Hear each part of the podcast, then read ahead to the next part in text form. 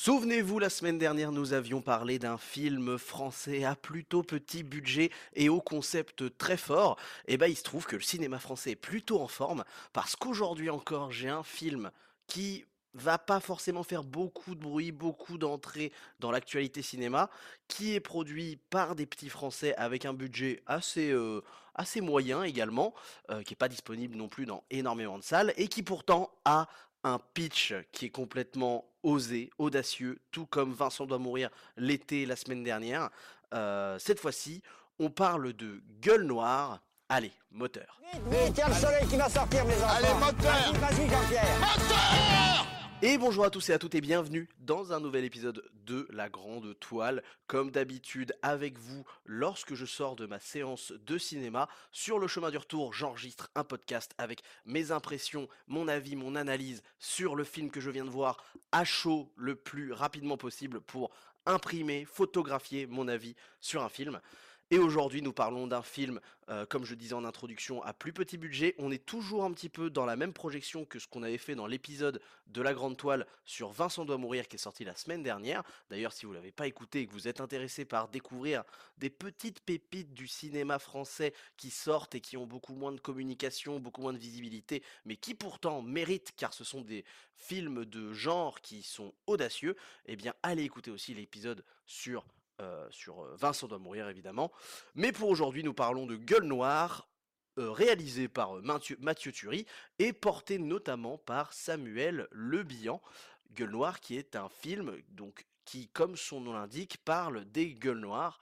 Euh, gueule noire étant le surnom qu'on utilisait pour parler des mineurs qui travaillaient dans les mines et notamment euh, dans le bassin minier qu'il y avait dans le nord de la France. euh, parce que évidemment le nord de la France est une, est un, est un- une zone ouvrière très connue pour ses mineurs. C'est de là que vient par exemple la chanson euh, Au nord c'était les corons. hein, je crois que c'est c'est merde comment il s'appelle putain? Ah je sais plus. Je sais plus comment il s'appelle. C'est le même mec qui a fait la chanson dont on avait parlé dans l'épisode sur le règne animal. Animal, pardon. Je ne sais plus comment il s'appelle. Bref, mais euh, bon, vous chercherez sur internet. j'ai complètement oublié son nom. Euh, un chanteur français très connu. Et donc, évidemment, dans le nord de la France, il y a toute une histoire, encore maintenant, hein, qui est très visible, avec l'histoire des ouvriers qui, travaillaient dans les mines pendant des dizaines et des dizaines d'années, et qui, mine de rien, ont fait tourner la France en termes d'apport énergétique pour le développement de notre pays. Et donc, c'est plutôt intéressant de pouvoir parler de ça. Moi, je suis très satisfait d'avoir ce genre de sujet qui est mis sur la table dans le cinéma français, parce que, comme vous l'avez peut-être compris si vous écoutez souvent des épisodes euh, de la Grande Toile, je suis particulièrement agacé par les films parisiano-centrés. Et donc là, aujourd'hui, euh, nous avons Gueule Noire qui nous parle des bassins miniers du nord de la France. Nous avions aussi Vincent de Mourir qui prenait lieu, je crois, euh, dans la région Rhône-Alpes, je crois, je sais plus, je crois que c'était c'était peut-être dans, dans le, la zone de Lyon, il me semble, quelque chose comme ça. Enfin bref, c'est cool, on décentralise un petit peu le, le- le- le- les, les- différents scénarios des différents films et on essaie de faire des choses dans euh, d'autres régions et aussi bah, d'en profiter pour euh, imprimer, photographier la, la région et la mettre en valeur à la fois par ses paysages, comme dans Vincent de Mourir le, le faisait un peu, mais surtout bah, dans son histoire, comme Gueule Noire le fait. Et c'est justement ça qui est le premier gros point, fort du film, c'est que Gueule Noire pourrait presque paraître au début du film comme une sorte de biopic un peu qui nous permettrait de nous plonger dans l'univers des euh, gueules noires qui travaillaient dans les mines dans les années 50, puisque le film prend lieu en lieu et place en 1956 et va suivre les aventures d'une bah, équipe de mineurs qui va creuser dans une des mines les plus dangereuses de la région à presque 1000 mètres de profondeur. Et justement, ce qui est assez fou dans le pitch de ce film, c'est que, arrivé à ces 1000 mètres de profondeur, suite à un éboulement, les mineurs vont se retrouver coincés dans des galeries inconnues.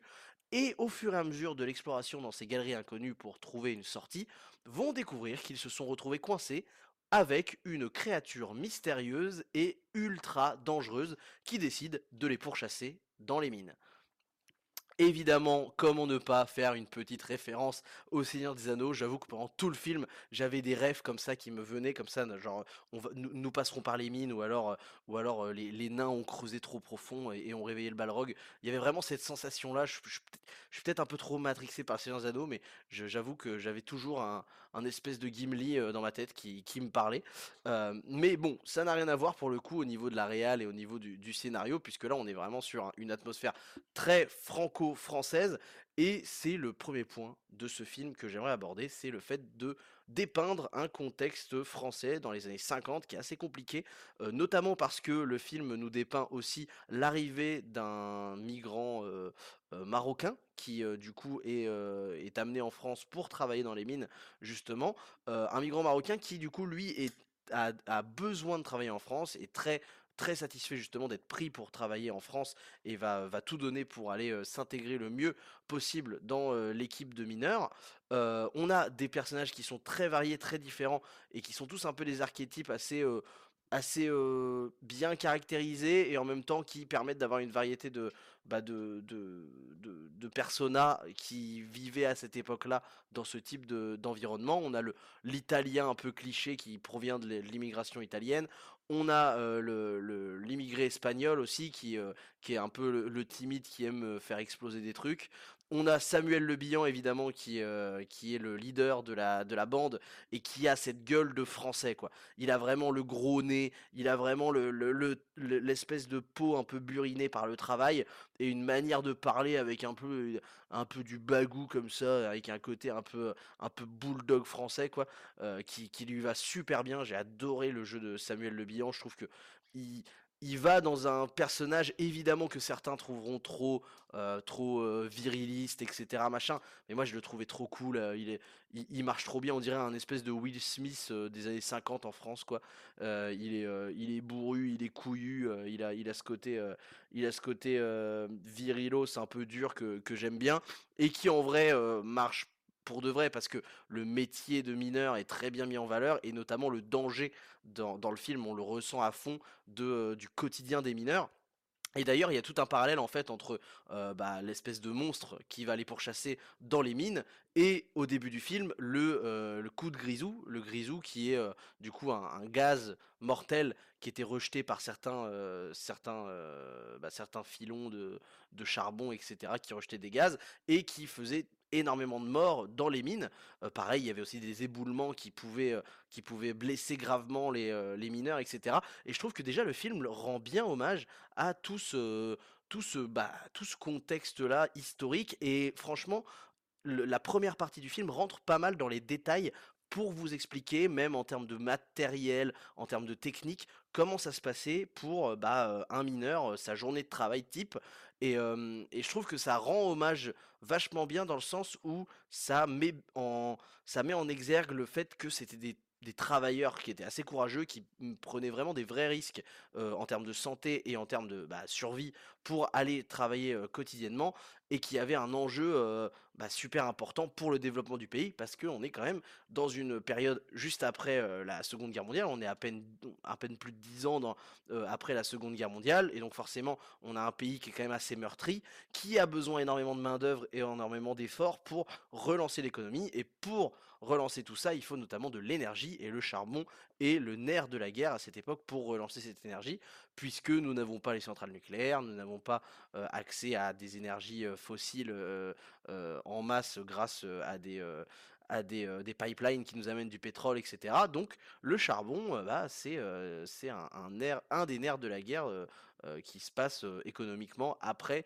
la Seconde Guerre mondiale. Donc là-dessus, sur le côté un peu historique et tout, je pense je suis pas un expert évidemment de l'épo de l'époque, mais j'ai l'impression que ça a été fait, plutôt bien avec beaucoup d'attention et avec notamment beaucoup de passion et de respect pour, les ouvriers du bassin minier du Nord et je pense que si, heu, vous êtes issus de familles, heu, issues de ces de ces métiers-là et cetera machin et que vous venez du Nord et que vous connaissez, heu, l'histoire de de ces mineurs, je pense que ce film doit être tout à fait honorifique, heu, à regarder et et doit rendre aussi assez fier, pour, pour cette histoire-là.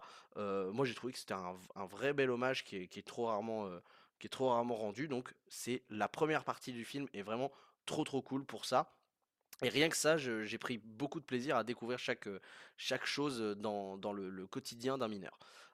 Pour, donc pour, les acteurs dont je parlais avec les personnages principaux, j'ai oublié de citer aussi également Louis, qui est le français raciste, qui est le bon français bien raciste, qui fait des bonnes blagues sur le rital, qui fait une bonne, des bonnes blagues sur l'espagnol, euh, des bonnes blagues sur le, sur le rebeu, enfin voilà, il en met un petit peu à tout le monde, on a un petit peu de tout. Alors ce qui est cool, c'est que ça tombe pas dans l'espèce de de, euh, diabolisation de euh, il y a le gentil arabe qui arrive et puis en fait les français bah, c'est vraiment les méchants français qui sont qui sont trop trop racistes et tout machin par exemple le personnage de Samuel Le Bihan comme il est le chef d'équipe il est tu sens qu'il a une espèce de notion de management tu vois le gars il, a beau être mineur il sait que c'est important de souder le- les équipes et il va très rapidement euh, mettre un peu tout le monde sur le même piédestal et faire en sorte que euh, tout le monde soit euh, logé à la même enseigne, comme il le dit très bien dans le film. Arrivé en bas, il y a que des gueules noires, on n'a pas de couleur, on n'est pas italien, on n'est pas rebeu, on n'est pas français, etc.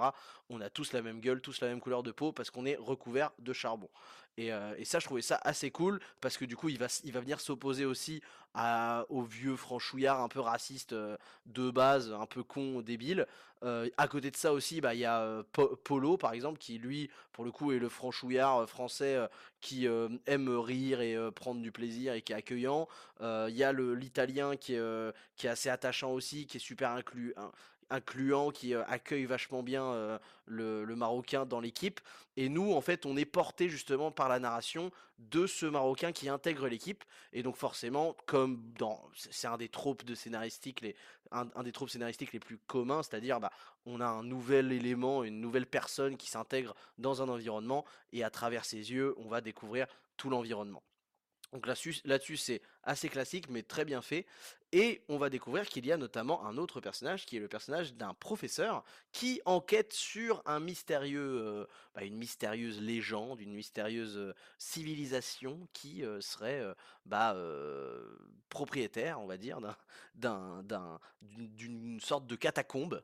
Qui est, qui est non loin de la mine où ils sont en train de creuser. Et donc c'est là que tout le mystère va se mettre en place autour de, de ce professeur qui un jour va décider de descendre euh, au fond de la mine à 1000 mètres de profondeur avec toute cette petite équipe que je viens de vous décrire de mineurs qui doivent l'encadrer pour qu'il puisse faire son enquête. Et donc, évidemment, vous vous en doutez, euh, la première partie du film est très pragmatique, très froide, et au fur et à mesure, on va d'abord avoir bah, la découverte des dangers de, de la mine, pure et dure, avec donc les éboulements, etc. Donc on reste quand même dans du réel, et le film va petit à petit commencer à nous mettre des indices de, euh, bah, de mystère, et notamment de fantastique. Euh, par exemple, le, le film, en fait, à partir de sa deuxième partie, commence à déjà avoir des airs de d'Indiana Jones quasiment, où on va commencer à avoir des espèces de petits mystères autour de hiéroglyphes qui vont, euh, qui vont être dévoilés. On va avoir des petits euh, mystères autour de, de, de, de- mécanismes à actionner.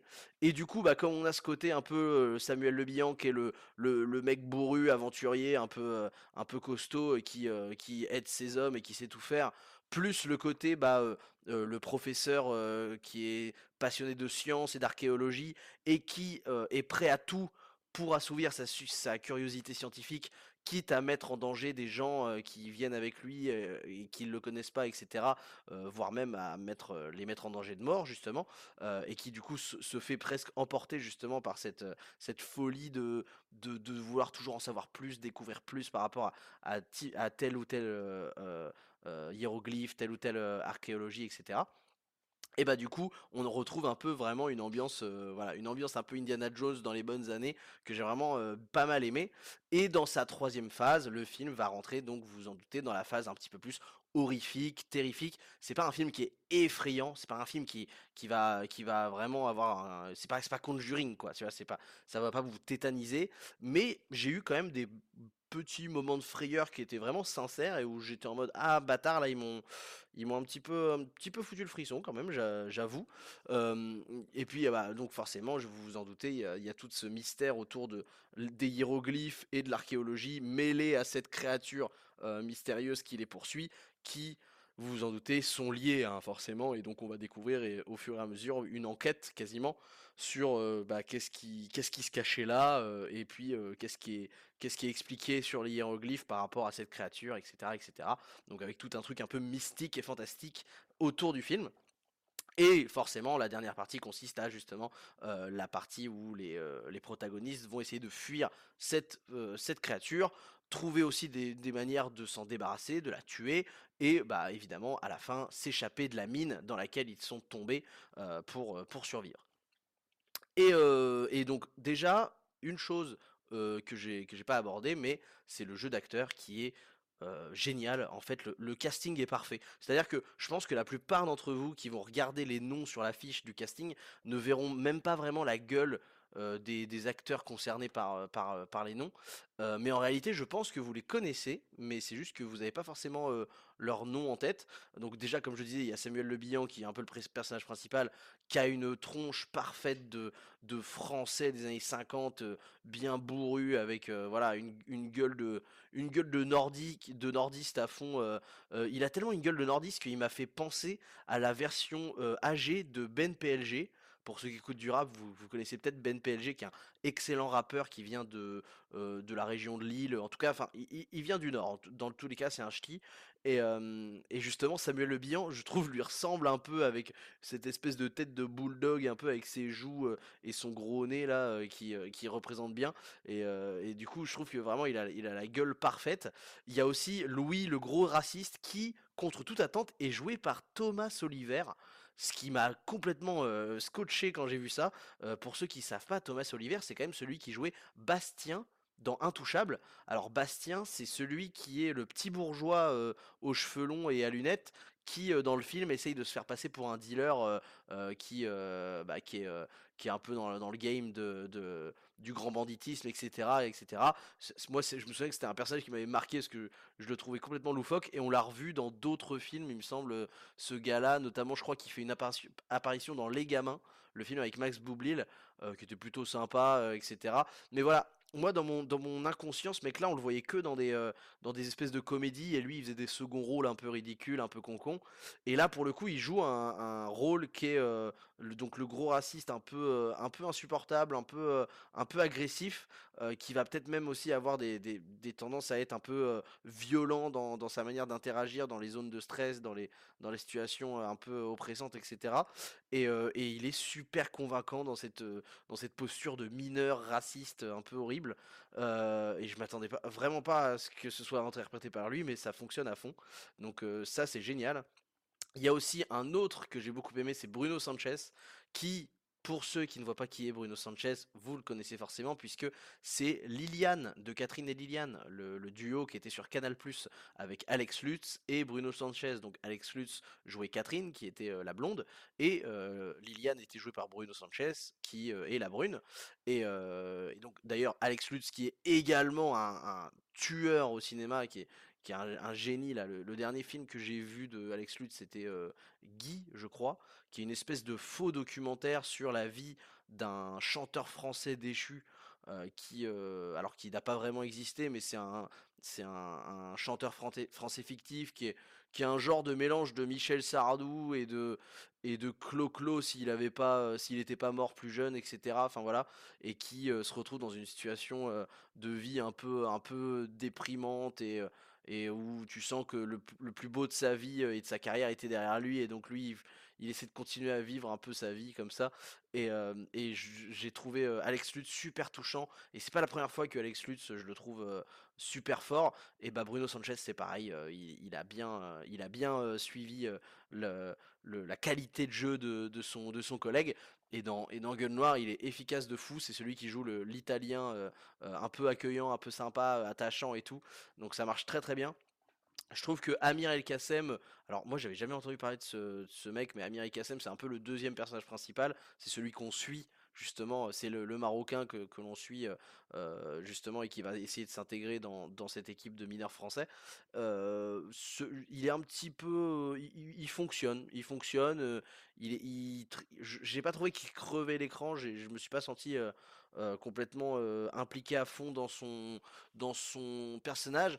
En même temps, c'est pas forcément plus mal parce que pour qu'on puisse s'identifier à lui, c'est bien qu'il soit un personnage assez neutre qui du coup fasse office de, d'incarnation de, de, nous en tant que spectateurs dans la bande de mineurs donc ça marchait plutôt bien. Et Jean-Hugues Anglade, qui joue le professeur Berthier, qui est le professeur qui enquête sur euh, euh, bah, les, hiéroglyphes, etc., euh, qui est super efficace aussi et qui a, un côté un peu scientifique fou et insupportable, notamment de son, dû à son espèce de d'inconscience du danger qui qui est assez qui est assez grisante et en même temps et en même temps énervante de sa part. Donc ouais, vraiment il est bien porté par son casting, je trouve, ce film. Il n'y a, vraiment aucun souci là-dessus.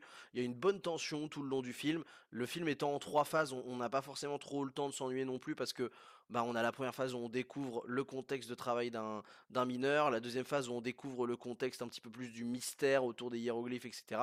Et la dernière partie, on, on découvre plus le contexte de euh, bah, euh, chasse à l'homme entre euh, la bête et les, et les protagonistes. C'est un film qui va quand même... Alors, c'est un film qui est qui qui devait pas être facile à réaliser et je trouve qu'ils s'en sont vraiment pas trop mal sortis parce que quand tu tournes dans, dans une mine, et eh ben en fait tu ne tu n'as que un seul type de lumière, ce sont des lampes torches. Et filmer dans le noir avec des lampes torches euh, pour avoir une lumière correcte et avoir euh, une mise en scène qui est lisible au niveau du spectateur, ça a dû être une galère. Et franchement, chapeau parce qu'ils s'en sont vraiment bien sortis et ils ont réussi à faire quand même un, de, de manière générale des scènes qui étaient lisibles malgré des lumières qui sont compliquées à gérer avec ce côté bah, euh, noir complet plus, plus flash de bah, flash de, de, lampe frontale en fait tout simplement. Donc franchement ça devait pas être facile. C'est pas forcément très lisible tout le temps, mais en même temps on, est obligé de prendre en compte la, difficulté de l'exercice et, c'est plutôt bien relevé pour le coup. Il y a des bonnes idées de mise en scène grâce à ce mécanisme de lumière dans le noir, etc. Notamment je me souviens d'une scène où il y a un des, personnages qui pour voir la bête n'a plus de lumière avec lui, n'a plus de lampe torche et donc pour voir la bête, il va utiliser le flash d'un appareil photo. Et comme c'est les vieux appareils photo à l'ancienne, il faut changer à chaque fois que tu veux reprendre une photo, euh, il faut changer d'ampoule. Et donc en fait, il prend une photo, on aperçoit vite fait euh, l'ombre de du monstre de loin, et il va changer l'ampoule, en remettre une, reprendre une photo, et en fait au fur et à mesure des photos avec le flash euh, qui part, on voit la bête se rapprocher et on sent aussi bah voilà la pression arriver vers nous, etc.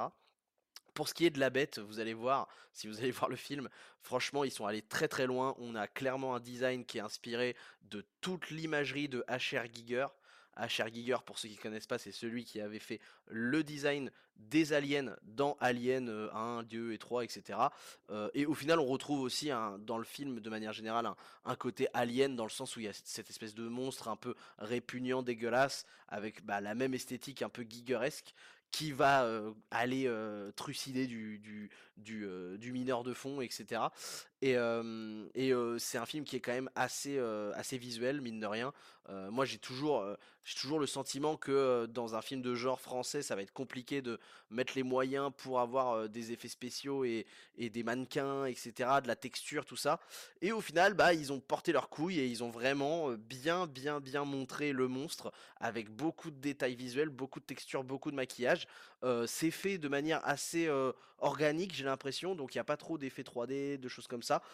et franchement, ça marche plutôt bien. Alors, on sent qu'il y, y, a un côté peut-être un peu animatronique dans ses mouvements, mais moi, ça m'a pas gêné parce qu'en fait, ça m'a fait penser un peu à du, à du, du comment ça s'appelle, merde, le, ah, le mec qui a fait qui a fait un film qui a été traité par Karim Debache dans Existence, Existence de David Cronenberg. Voilà, c'est ça, putain, c'est ça.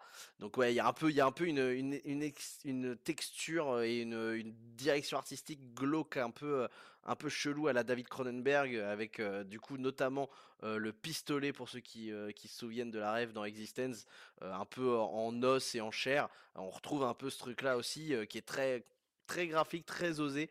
Et franchement, c'est chapeau de leur part de d'oser un, design euh, comme ça dans un film français, en plus qui a, pas un si gros budget. Euh, moi, dans ma salle, il y avait personne, quoi. Genre, euh, genre pendant toute la première, toute la partie pub du dans le ciné, j'étais tout seul. Je me suis dit putain, mais je vais être tout seul dans, dans la séance et tout. Et au final, il y a un couple qui est arrivé et, ils en avaient rien, l'air de rien en avoir à foutre du film. J'ai l'impression ils, étaient à moitié en train de discuter de temps en temps et tout. Et, euh, je trouve ça dommage quoi parce que putain, encore une fois, euh, je vais un peu redire ce que j'ai dit dans l'épisode de Vincent doit mourir, mais ah franchement c'était pas mal quoi. C'était vraiment pas mal, c'était vraiment bien. Il y avait vraiment, euh, je trouve que ça manque quand même peut-être d'idées de mise en scène et de réalisation par rapport au jeu de lumière dans la mine. C'est possible de faire quand même un petit peu mieux que ça, je trouve. Mais, euh, en termes de scénario, ça se tient bien. C'est un bon, divertissement. On a, envie de savoir la suite. euh, Il y a, y a le côté horrifique qui est respecté, euh, etc. C'est pas terrifiant. C'est pas un truc qui va vous, bloquer pour les re- restants de votre vie. Mais c'est quand même un truc qui, pour le coup, a, a une DA. Clairement, euh, la, patte graphique et visuelle marche bien, notamment à partir du moment où ils passent euh, leur huis clos dans, le, dans les mines. Et euh, il y a, y a beaucoup d'audace, comme je disais, sur le, le visuel. Il y a beaucoup de gore. Alors ça, il faut vous préparer si ça vous intéresse. Il y a beaucoup de gore, il y a des, des têtes tranchées, il y a des, des, des tripes qui sortent des boyaux. Enfin vraiment, c'est quand même assez... assez jusqu'au boutiste comme film, tout comme Vincent va mourir justement. Et voilà, putain, trop bien quoi, trop bien. J'aime bien le fait qu'on on aille au bout des choses. On me propose un film radical avec un genre qui va, qui va jusqu'au bout du truc. En, en plus, dans le genre horrifique, il y a quand même pas non plus masse de tentatives dans ce genre-là dans le cinéma français. Donc c'est tout à leur honneur. Ouais, c'est vraiment, vraiment un très, un très bon film, je trouve. C'est c'est très quali. Non, franchement, en plus, le film est pas trop long. C'est un film qui doit faire une heure quarante du coup, bah, on on a alors, il y a une petite phase un petit peu de longueur, à la limite, dans la partie où, heu, justement, bah, ils vont commencer à explorer les espèces de catacombes et essayer de trouver leur chemin, heu, pour, heu, comprendre les hiéroglyphes, trouver une sortie. Ça, c'est des moments où ça prend un peu son temps, ça peut être un petit peu long. Mais en même temps, c'est normal aussi parce qu'il y a un moment où il faut pas non plus avoir une, bah, une, un scénario qui est tout le temps dans l'intensité parce qu'il faut qu'on ait aussi des moments où on comprend que, bah, on développe plus le côté mystère et on développe plus le côté, bah, on est coincé, comment on trouve une solution, comment on enquête sur les potentielles sorties et cetera, heu, pour mieux reprendre après derrière sur, des moments, de climax un peu plus d'horreur et en plus, bah, la fin pour le coup, est très bien faite. Je trouve que c'est toujours compliqué dans, dans des films comme ça qui, du coup, bah, vous vous en doutez, prennent des airs de slasher, hein, forcément, puisque bah, on va avoir euh, la, la, bête qui va poursuivre les mineurs, et puis forcément, euh, voilà, il y, en a peut-être peut-être quelques-uns qui peuvent un peu se faire, euh, se faire attraper. Je vous, vous en dis pas plus, je vous spoile pas. De toute façon, vous vous doutez que dans un film d'horreur avec un monstre qui poursuit des gens, il y a un moment où un autre, il y aura au moins un mort. Et, et du coup, bah, il y a ce côté slasher où on, voilà, on, se demande qui est le prochain sur la liste, etc., qui marche bien.